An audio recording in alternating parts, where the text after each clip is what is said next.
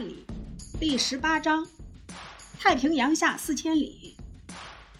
翌日，十一月十八日清晨，我已经消除了头一天的疲劳，精神又恢复了。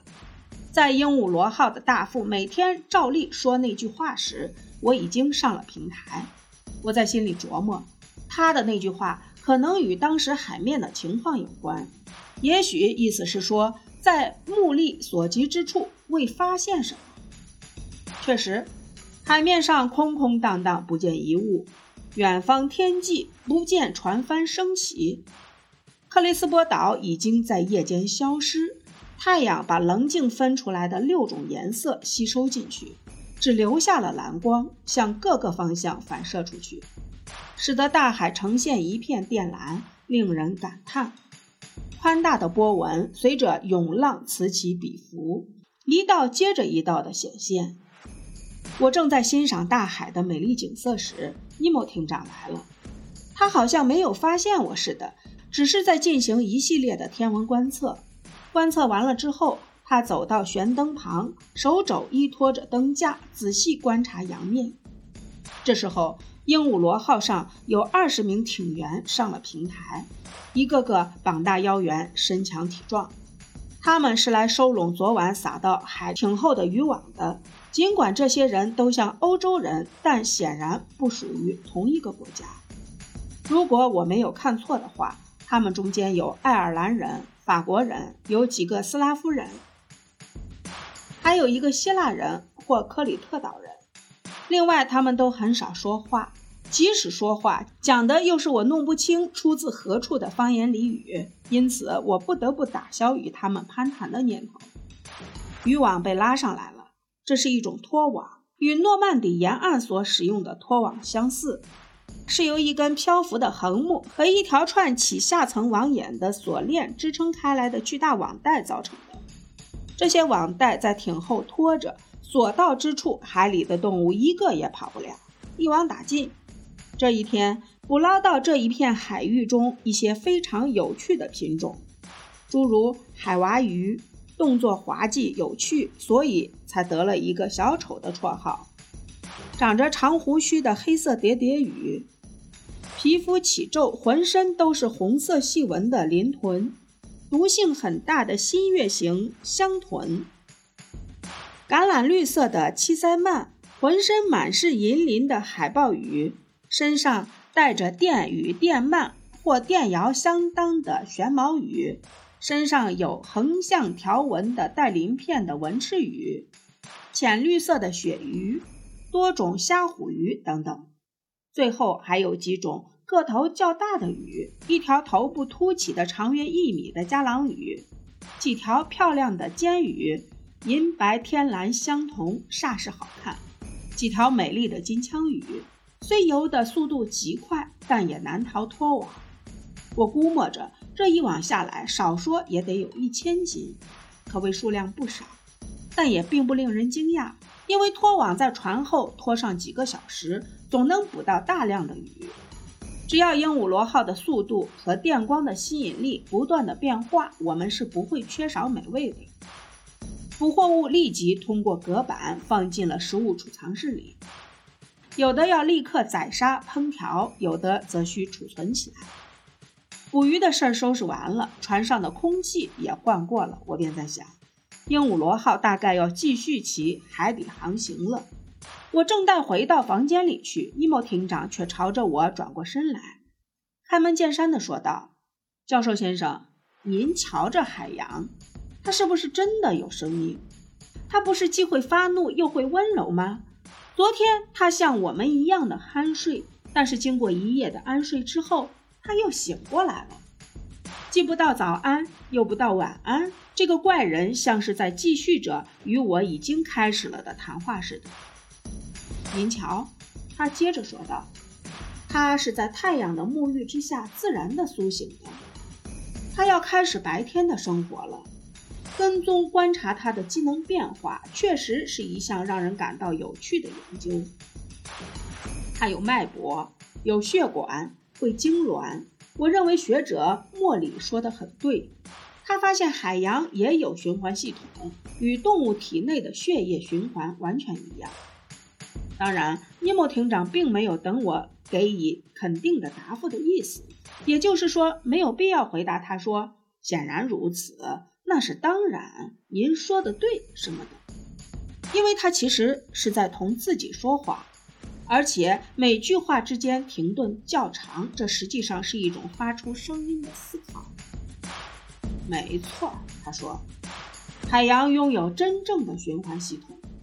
为了让该系统发挥作用，造物主只要在海洋里增加热、盐和显微镜下才能看见的微生物即可。因为热力可以造成海水有不同的密度，使海水形成顺流和逆流。蒸发现象在北极地区就不会发生，而在赤道地带则极为活跃，以致热带地区和极地地区的海水会不停地互相流动。另外，我无意之中还发现，自上而下和自下而上的水流构成了海洋的真正的呼吸。我看到过海水分子在海面上受热后就回到海底去。直落至零下二摄氏度的地方，达到其最大的密度，然后温度再继续往下降，重量也就随之变轻，就又浮到上面来了。在极地，你将会看到这种现象所产生的结果，同时您也将了解到，鉴于富有远见的大自然的这条规律，结冰现象只是在水的表面才会出现。当尼莫艇长说到这儿时，我便想：极地，这个大胆的人难道要把我们一直带往极地吗？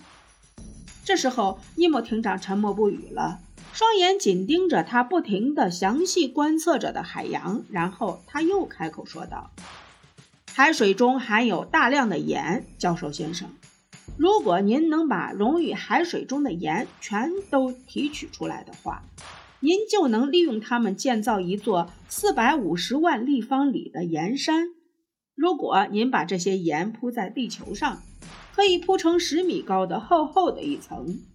您可别以为这么多盐之所以存在是大自然随意造成的，不是的。盐使海水变得不容易蒸发，使风不能把太多的海水水蒸气吹走，否则它们会变成水，把温带地区给淹没掉。盐的作用非常之大，它可以在地球的总体布局中起到了制衡作用。伊莫艇长打住了话头，甚至还直起身来，在平台上走了几步，然后又回到我的面前，继续说道：“至于那些纤毛虫，这种一滴水中含有几百万个的，只有在显微镜下才能看到的微生物，八十万个才只有一克重。”但它们的作用却不可轻视。它们吸收海水中的盐分，吸收水里的固体物质。它们作为石灰质陆地的缔造者，能够制造出珊瑚和石珊瑚来。水滴中若不含有矿物质，就将变轻，浮至海面，吸收海水蒸发时遗弃的盐，变重再下降，给那些微生物带去新的可供吸收的物质。这样一来，海水就产生了上下循环往复的水流，产生永不止息的运动，产生永不终止的生命。这生命力比起陆地上更具活力，更加旺盛，在海洋的各个部分更加的丰富，永无止境的发展。有人说，海洋是人类的墓地，但是对于无以计数的动物来说，海洋却是它们生活的场所。对我也是如此。伊莫艇长说到此处非常激动，也令我产生了共鸣。因此，他继续说道：“海洋才是真正的生存之地。因此，我要设计建造一些海中城市，一些海底居住区。这些城市、这些居住区，如同鹦鹉螺号一样，每天早晨浮上水面，更换空气。如果可能的话，它们将是自由的城市，独立的城邦。”不过，谁知道会不会冒出一个暴君来？这时，尼莫艇长猛地一挥手，没再说下去。然后他看着我，像是要驱逐掉一个不祥的念头似的，问我道：“阿罗纳克斯先生，您知道海洋有多深吗？”艇长，我至少知道一些我们探测所获得的数据。您能跟我说一下吗？必要时我可以用来加以对照。我还记得一些，我回答说，如果我没有记错的话，北大西洋的平均深度为八千二百米，地中海的平均深度为二千五百米。最引人注目的几次测量是在南大西洋南纬三十五度附近进行的，测得的深度分别为一万两千米、一万四千零九十一米和一万五千零四十九米。总之，如果把海底弄平，其平均深度约为七千米左右。好，教授先生，尼莫艇长说。我希望我要向您提供一个更加确切的数据。至于我们目前所在的这个太平洋区域，我可以告诉您，它只有四千米。说完，尼莫厅长便朝舱口走去，顺着梯子下到艇舱里去了。我也跟随其后，回到了大客厅。螺旋桨随即转动起来，看到航速表，指出航速为每小时二十海里。在随后的日子里。一连几个星期，伊莫艇长都很少露面，我也难得见他一面。大副按时观测方位，我可以在航海图上找到观测记录，因此我能够准确地指出鹦鹉螺号的航行路线。孔塞伊和兰德长时间地同我待在一起，孔塞伊已经把我们的海底漫步的情景跟他讲述过了，以致加拿大人十分后悔自己真糊涂。竟然没跟我们一同前往。不过，我希望还能有机会再去观察一下那片海底森林。大客厅的舷窗几乎每天都要打开几个小时，所以我们能有机会不知疲乏地用眼睛盯着那百看不厌的神秘的海底世界。鹦鹉螺号大方向是朝向东南，深度始终保持在一百米至一百五十米之间。但是有一天，也不知道是怎么回事儿，鹦鹉螺号使用纵斜基板往下潜去，直到水下两千米处，温度计显示的温度为四点二五摄氏度。在这样的深度，无论是处在什么纬度上，海水温度好像都是一样的。十一月二十六日凌晨三时，鹦鹉螺号从东经一百七十二度的地方越过了北回归线。二十七日，桑威奇群岛出现在远处。一七七九年二月十四日，著名的库克船长就是在那儿遇难的。从出发到此刻为止，我们已经航行了四千八百六十里了。这天早晨，我上到平台上，看到下风两海里处的夏威夷岛，那是夏威夷群岛的七个岛屿中最大的岛。我能清楚地看到岛上已被耕作的田地边缘，几个与海岸呈平行走向的山脉，以及海拔五千米的摩纳海阿山下的火山群。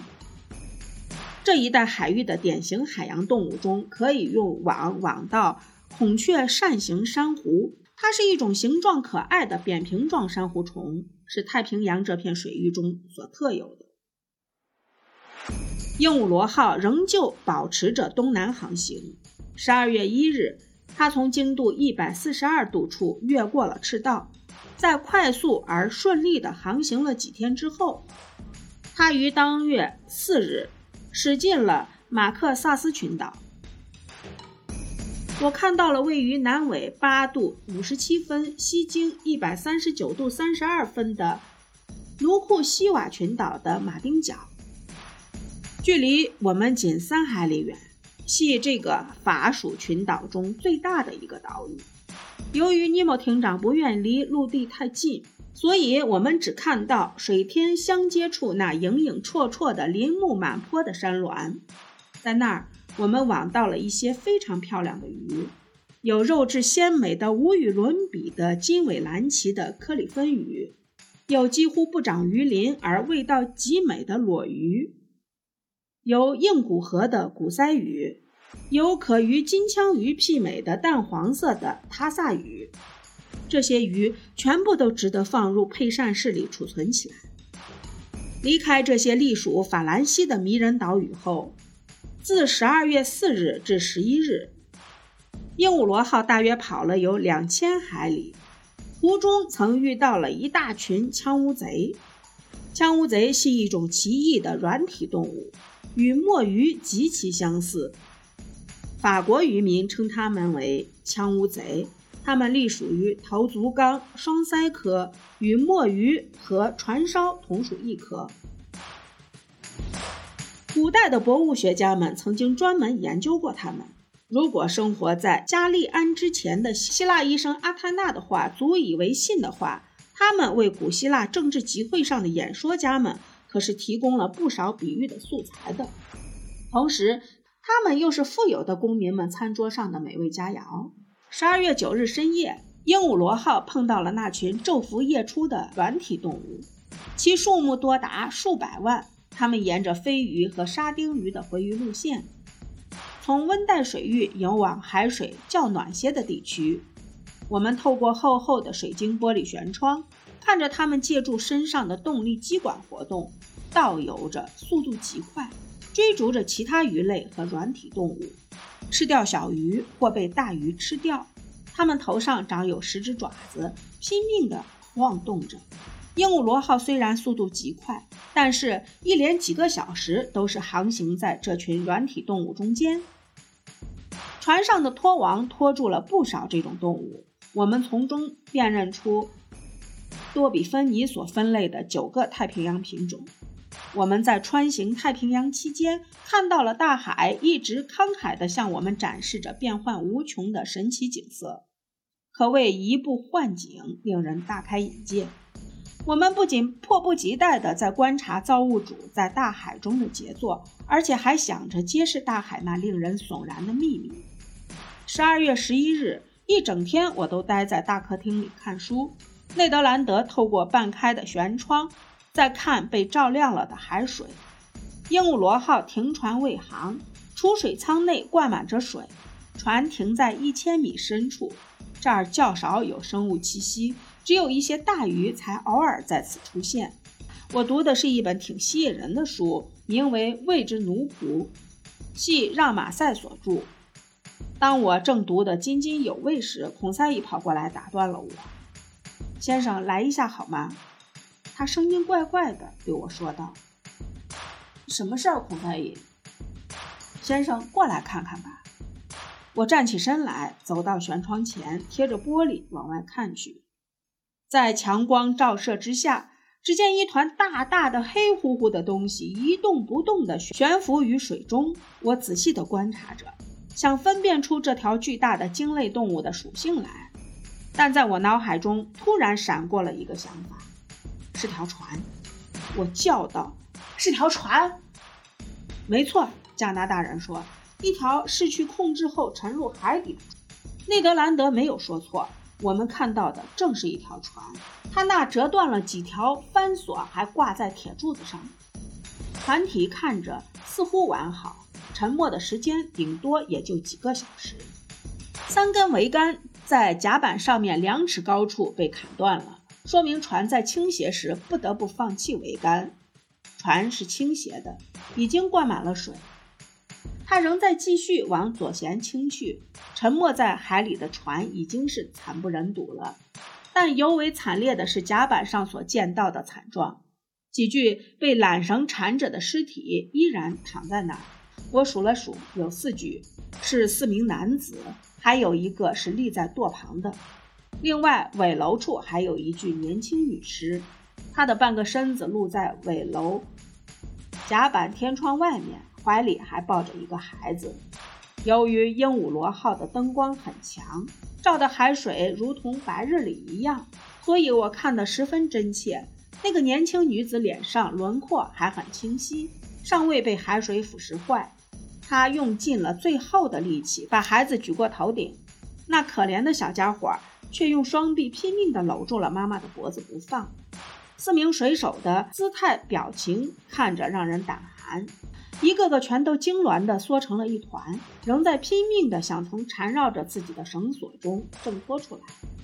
只有舵手的样子看上去较为镇定，他面容冷静，神态严峻，灰白的头发贴在额头上，一只手紧紧地握着舵轮，仿佛仍在驾驶着已经沉没了的三桅船在大洋深处航行。好可怕的景象！我们默默无语地站在这海难现场前，可以说这是一张在最后一刻拍摄的海难照片。我们的心在剧烈地跳动着。此刻，我看见一条巨大的绞鲨被人肉所吸引，睁着血红的眼睛游了过去。这时，鹦鹉螺号发动起来，绕着沉船兜了一圈。因此，我立刻看到了船尾的牌子：佛罗里达，森德兰。